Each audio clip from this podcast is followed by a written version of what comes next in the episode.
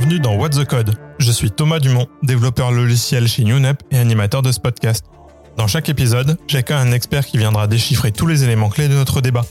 Ce podcast est une production signée UNEP qui aborde sans détour des sujets du développement logiciel et du monde de l'IT.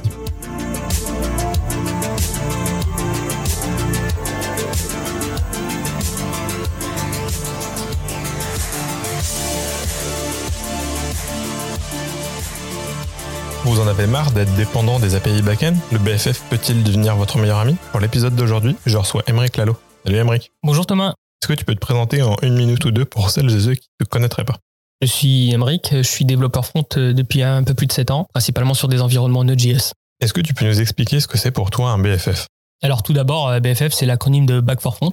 Aujourd'hui, le BFF est reconnu comme un pattern d'architecture. Aujourd'hui, on, a de plus en plus d'architectures dites euh, Open API ou microservices, avec une multitude de services à appeler quand on fait du front. Ceci va poser des problèmes au niveau du nombre d'appels et va nécessiter aussi beaucoup d'agrégation. Du coup, on va mettre en place un BFF qui va, qui être une couche applicative qui va venir se mettre entre le front et le back-end et qui va gérer en fait tout ce qui est agrégation et tout ce qui est appel aux API back-end.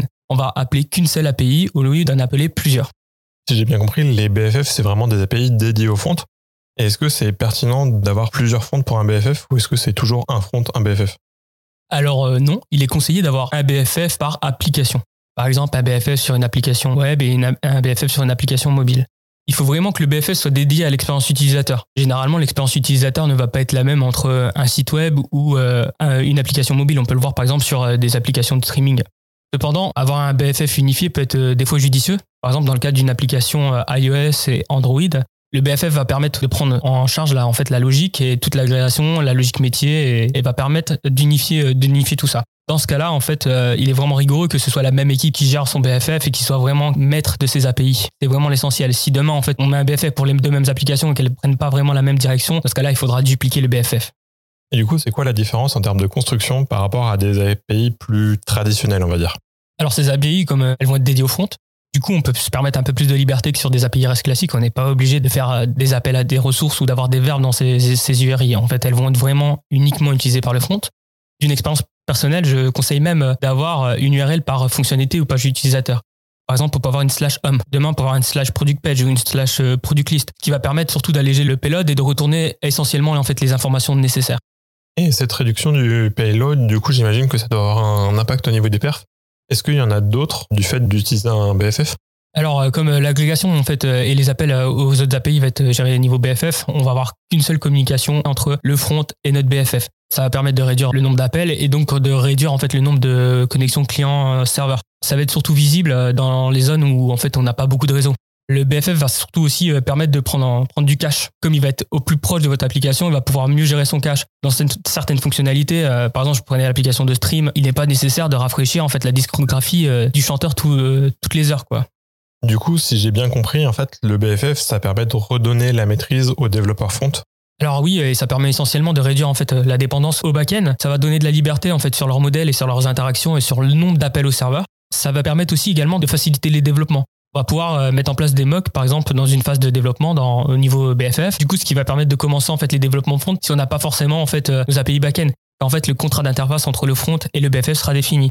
Si on reçoit les API ou qu'elles sont modifiées après, en fait, c'est le BFF qui va prendre toute la logique. Le BFF va aussi permettre au front de limiter en fait euh, le déploiement. Dans le cadre d'une migration, on ne sera pas forcément obligé de déployer le front, ce qui est vachement intéressant, surtout si le front est une application mobile. Et en termes de sécurité, est-ce qu'il y a un intérêt aussi à utiliser un BFF alors oui, car en fait, on va appeler le front va appeler qu'une seule API qui sera le BFF. En appelant qu'une seule API, on va donc limiter en fait les interactions avec d'autres API et on va rajouter un niveau d'abstraction. Il va leur permettre plus de sécurité aussi sur des applications euh, exécutées euh, niveau navigateur, car euh, on a souvent des, informations qui sont sauvegardées sur le navigateur et qui sont facilement accessibles. Du coup, en fait, en déplaçant la logique côté BFF, ceci va vraiment permettre de le sécuriser. Et est-ce que c'est vraiment toujours nécessaire de faire un BFF Alors non. Tout dépend du contexte et de l'architecture. Dans le cadre d'une application qui est exécutée sur un serveur, ça ne sera pas forcément utile. Là où on aura beaucoup d'utilité, c'est une application exécutée sur des fronts avec beaucoup d'interactions avec des API différentes, où il y aura beaucoup d'agrégations à faire. Ça va être aussi également euh, intéressant dans le cas d'une application mobile, où on pourra réduire le nombre de déploiements. Ce qu'il faut pas oublier, c'est que le BFF, ça a quand même un coût. C'est un coût financier, car il faudra le mettre sur un serveur, mais ça a également un coût humain. Il faudra maintenir ce code, le monitorer, et euh, ça va nécessiter aussi euh, beaucoup, de, beaucoup plus de vigilance. Ok, merci beaucoup d'avoir répondu à toutes mes questions. Pour finir, est-ce qu'il y a du contenu tech que tu aimerais partager à nos auditeurs Ça peut être un livre, une conférence, un langage, un projet, un truc qui tiendrait un peu à cœur. Alors moi, ça va être plutôt une technologie. Tout à l'heure, je parlais de microservices, mais moi, ce qui me motive en ce moment, c'est les micro-fontaines. On parle beaucoup plus de microservices qu'une micro-fontaine. Les micro-fontaines permettent d'éviter d'avoir un monolithe euh, côté front et sont vraiment intéressants. Euh, ils permettent aussi euh, également en fait d'avoir des, équipes multi-techno et, et beaucoup plus efficaces. Est-ce que tu as un exemple de projet qui utilise des micro-fontaines? Alors, je sais qu'il y a de nombreux sites euh, e-commerce euh, qui mettent en place euh, cela. En fait, ça permet surtout d'améliorer en fait la performance de développement avec des, des, équipes dédiées à leurs euh, fonctionnalités ou dédiées à leurs features. Et ça permet aussi d'avoir des projets dits multi-techno et donc de ne pas manquer de ressources. Bah, Merci beaucoup d'être venu sur ce podcast. Merci pour l'invitation, Thomas. Merci aussi à vous d'avoir écouté cet épisode.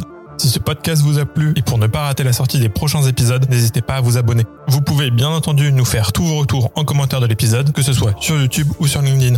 On vous met tous les liens en note de l'épisode. Vous retrouverez ce podcast sur toutes les plateformes de streaming habituelles, ainsi que sur younup.fr. À la prochaine